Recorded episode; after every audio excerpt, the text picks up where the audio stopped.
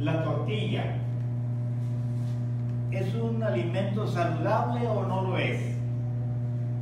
El tema de hoy, mis queridos amigos, eh, buenos días a todos los eh, compañeros y amigos, amigas que nos ven, nos escuchan en algunos de los países de América Latina a través de Facebook y WhatsApp.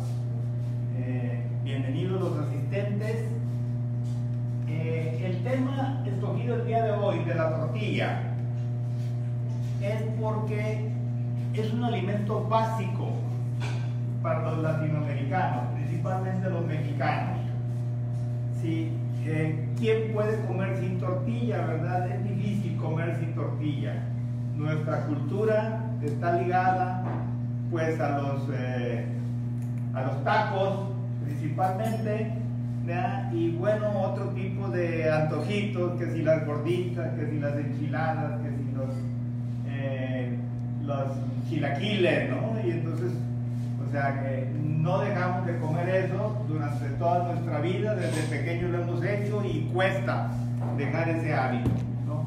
El problema está en que el efecto que está haciendo la tortilla en la salud de todas las personas. La tortilla hace 40, 50 años, algunos de ustedes recordarán, era elaborada en tortillerías. Bueno, anteriormente todavía la hacían a mano, ¿no? Había muchos lugares donde se hacían a mano la tortilla con maíz de nistamalizado. Entonces ponían a arreglar el maíz y le mezclaban agua, cal y esa era la combinación. Entonces de ahí salía la tortilla a mano. Luego vinieron las tortillerías y entonces empezaron a moler igualmente, ¿verdad? Pero ya en forma más eh, industrializada, en forma más masiva y pues este era maíz. Después, en los siguientes años, el problema está en que se empezaron a sacar lo que eran las harinas nixtamalizadas y entonces con una composición química, ya con un proceso químico que dejaba mucho que desear, ¿no? Y entonces eso es lo que viene a trastornar ¿sí? el efecto, a, a causar un efecto más negativo que positivo en los últimos años, en las últimas décadas. Sobre todo a partir de hace ocho años, y ustedes recordarán que hubo eh, unas heladas aquí en el norte del país, entonces el, el, precio del maíz subió enormemente y entonces ya se puede decir, eh, eso encareció la tortilla. Y entonces la opción que tomaron los, los fabricantes de, de harinas de maíz es mezclarla con harina de trigo. ¿Por qué? Porque era de más bajo costo y entonces eso fue lo que permitió, fue la fórmula que salvó, digamos, la situación de un levantamiento popular, ¿no? Hace ocho años, pues, eh, este, fue cuando empezó a incrementarse el contenido de harinas, de harinas de, de trigo, se empezaron a mezclar con las harinas de maíz y entonces ya de ahí son las harinas actuales que estamos consumiendo. Y entonces el efecto que ha venido teniendo no solamente es que este alimento nos hincha, es muy claro cómo se hincha nuestro cuerpo, nuestra cara cuando consumimos tortilla de esas características por los contenidos de harina, eh, de harina de trigo fundamentalmente, ¿no? Y bueno, aquí vamos a ver que en el caso de la de la harina nixtamalizada va a tener un componente de carbohidratos, de proteínas y de grasas. Entonces se supone que aproximadamente el, en carbohidratos el maíz tendría un 73% aproximadamente de carbohidratos fundamentalmente almidones. Y almidones significa, si ven el diccionario, son azúcares simples. Y si son azúcares simples, se absorben más rápido que el azúcar normal. ¿no? Y entonces esa es la causa de que cuando alguien, eh, digamos, tiene el problema diabético, con el consumo, ¿verdad?, de, de este tipo de harinas, pues se le va a disparar lógicamente el azúcar. Y entonces todo tratamiento pasa por una restricción de este tipo de alimentos, pues una necesidad por lo menos temporalmente o hasta eh, poderlo eh, hacerlo gradual. Bueno, tiene también un poquito de proteínas, que máximo puede llegar hasta el 5%, y de grasas un 11% aproximadamente. ¿no? Es lo más que puede tener. Este, eh, la cuestión está en que si, como no solamente es los derivados o las sustancias del maíz propiamente, sino que tiene que ver con las harinas de trigo que están entremezcladas, ¿sí? esto trae otros problemas. ¿Cuáles son los problemas? Bueno, por un lado, significa gluten. De por sí, bueno, aparte, la harina de trigo tiene un poquito más de carbohidratos que lo que son las harinas de maíz. Pero ese no es el único problema, sino que tienen gluten. Y el contener gluten significa que va a causar una intolerancia, una respuesta en nuestro organismo en donde nuestro hígado se enoja y manda a producir más azúcar como una forma de manifestar su enojo o su intolerancia ante el alimento adverso que le hemos metido. ¿no? Entonces esto sucede con las harinas de trigo. Eh, y bueno, pues tenía lo que decíamos los carbohidratos, que son un poquito más. Pero ahí no para todo. Si el problema en las últimas décadas es el uso de los químicos en el campo. Y entonces se ha probado que el maíz, el maíz que se usa en las harinas comerciales, contiene una sustancia que se llama glifosato. Ese glifosato, ¿sí? que en algunos países fue proscrito, se ha prohibido, en algunos países de Europa, en los Estados Unidos, a pesar de que hay un gran cuestionamiento ¿sí? a, digamos, al, al, contenido ¿verdad? De, de, los granos con este tipo de esta sustancia, que es una herbicida que destruye todos los, eh, digamos, los vegetales, que, o sea, para favorecer ¿sí? la mayor producción del grano de que se trata, ¿no? Y entonces aquí este glifosato se ha demostrado que le da fuerza al gluten. Primera cosa. Segundo, que tiene una incidencia, bloquea la producción de vitamina D por parte del hígado. La poca eh, vitamina D que tendría que generarse en el organismo va a ser bloqueada por ese glifosato. ¿No? Y entonces si consideramos que la vitamina D es eh, la vitamina madre, o sea, la más importante de todas las vitaminas, pues interviene en prácticamente todas las funciones del cuerpo. Estamos sufriendo, digamos, un daño importante en la salud. Y bueno, tenemos el otro problema con el glifosato, es que es un quelante de los minerales buenos que nos hace falta en el organismo. es quelante de minerales como el magnesio, el potasio, el, el, clor, digo, el, calcio, entonces que son necesarios para el buen funcionamiento de los órganos. Y entonces aquí el glifosato tiene un efecto negativo. Y en cuarto lugar vemos que hay un daño a la flora intestinal, lo que va a debilitar nuestro sistema inmune. Todo eso es efecto de comer tortillita. ¿Cómo ven? ¿No?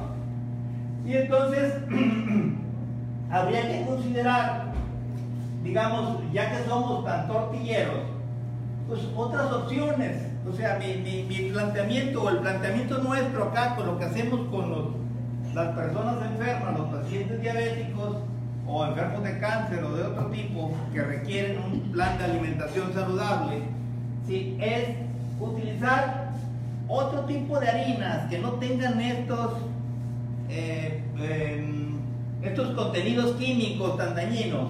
Y entonces hay que ver otras opciones para no dejar de comer, de consumir esa tortilla. ¿no? Entonces nosotros estamos experimentando con algunas combinaciones como el, amaranto, por ejemplo, ¿verdad? Que tiene, a diferencia, por ejemplo, de, para que vean la comparación, una opción saludable que pudiera ser el amaranto, sí, en lugar de 73, máximo tiene un 19% de carbohidratos.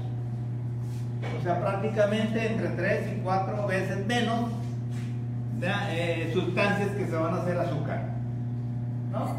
Y entonces en ese sentido el consumir, eh, digamos, tortillas de amaranto eh, pudieran ser combinadas con linaza, pudieran ser combinadas con, con nopal incluso, ¿verdad? Estas tortillas comerciales de nopal terribles.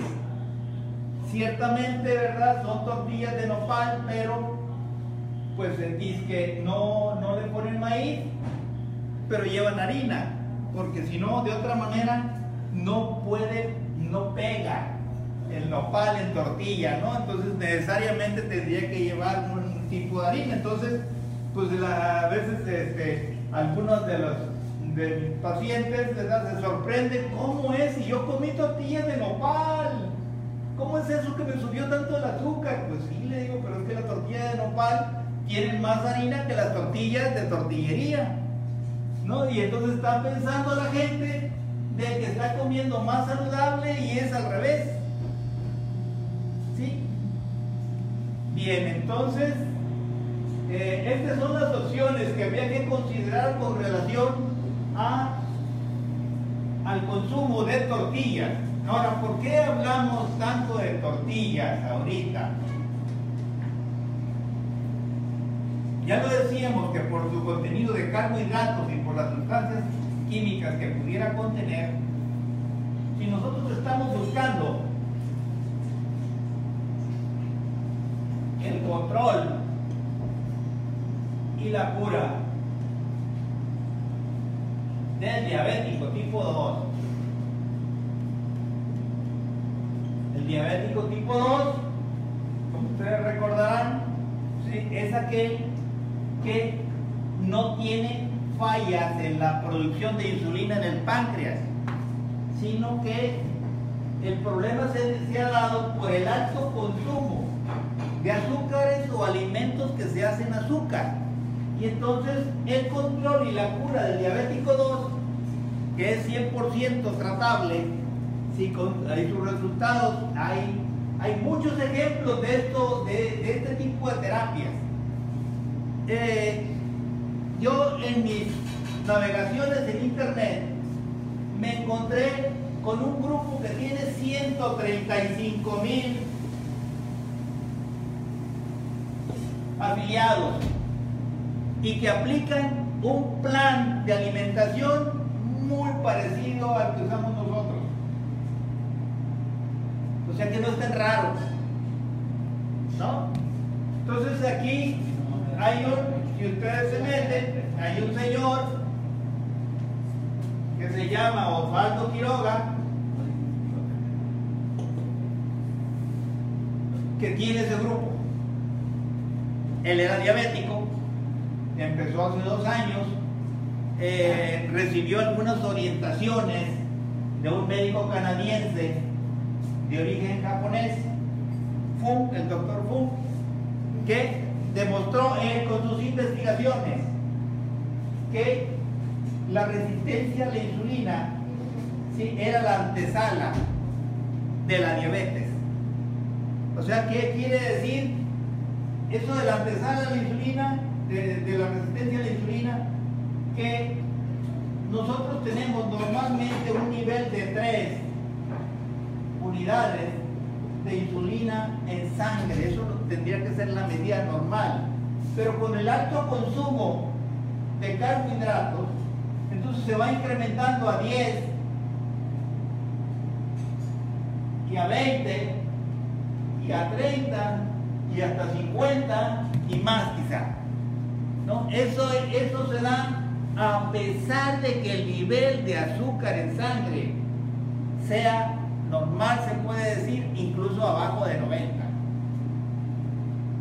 O sea, en los 10 primeros años, 10, 12 primeros años antes de que aparezca el nivel alto en azúcar, ya hay este proceso de resistencia a la insulina. Eso es lo que demuestra el doctor Fu y en lo que se basa este señor que curó sin su problema. Y claro, las orientaciones de él son aceptables, aunque algo rígidas me parece, porque no permite discusiones ahí ese grupo y entonces no hay forma de plantear o de debatir algo con lo que no se esté de acuerdo. Ese es el único inconveniente que tiene ese grupo, pero en sí la gente que ha obtenido, o sea, ha obtenido resultados, ¿verdad? Está conforme con esos resultados. A eso, a eso me refiero y eso es lo importante, ¿no? O sea que sí es, eh, digamos, de gran utilidad. O sea, sí hay opciones, pues, ¿verdad? Para resolver el problema de, del diabético tipo 2 si eso nos lleva, se puede decir, prácticamente al 100% de seguridad en la solución, ¿cómo lo logramos? Bajando esos niveles de insulina hasta acá. Una vez que llegó a este nivel de insulina, está curada la persona. Con solo alimentación.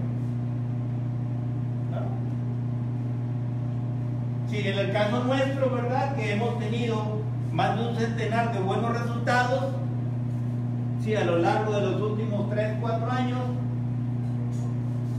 Este, pues son opciones, ¿no? Podemos tener diferencias, pero hay, hay otras opciones que van en esta dirección, por ejemplo, las que maneja en televisión digital. Eh, hay un señor diabético puertorriqueño que se llama Frank Suárez muy respetable también, trabaja en la misma dirección que estamos haciéndolo nosotros. Tenemos nuestras diferencias de acuerdo a nuestra experiencia, ¿verdad? pero en sí, o sea que eh, eso nos dice que en el mundo hay muchas opciones de tratamiento, de control y cura del diabético tipo 2, sí, que son alternativas real, con resultados favorablemente definitivos. O sea que no es un cuento. El cuento nos lo echaron los fabricantes de medicinas y de alimentos que metieron la teoría que les dio la gana a través de las escuelas, de las universidades y los hospitales. Entonces, en ese sentido, lamentablemente, hay ceguera en el mundo médico, ¿sí? A considerar otras opciones para la atención, para la resolución, para el control y la cura que pudieran prevenir las principales complicaciones de la diabetes, como son la ceguera, los infartos, la pérdida, de, o sea, la, insuficiencia renal, pérdida de riñones, los problemas neurológicos, la demencia, el Parkinson, el Alzheimer y incluyendo las enfermedades malignas, los cánceres. Todo eso es posible prevenirlo a partir de una alimentación saludable de la cual estamos hablando. Y entonces aquí, esto es un proceso que normalmente si la persona se aplica, pudiera en un término de tres meses aproximadamente llegar a ese nivel, bueno, depende del caso, de edad, si su nivel está demasiado alto, o sea, se puede decir que ya con un nivel de insulina de 10, ya tiene, ya es diabética la persona. ¿Sí? Entonces es, es bueno que esté abajo de 10 muy bueno, ¿verdad? Que esté abajo de 5 y excelente que esté abajo de 3. Entonces ahí tiene el colchón suficiente para no volver a caer en la problemática del azúcar. O sea, todo esto, si se dan cuenta, es medible a través de exámenes de laboratorio y de otros medios de diagnóstico de gabinete.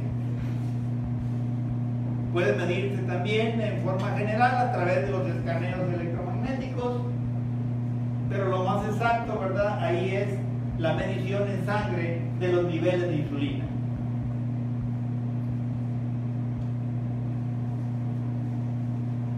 No sé si hasta aquí hay alguna duda, pregunta. ¿Glucosa e insulina es la misma cosa? No. Glucosa es el combustible, es el azúcar. ¿Sí?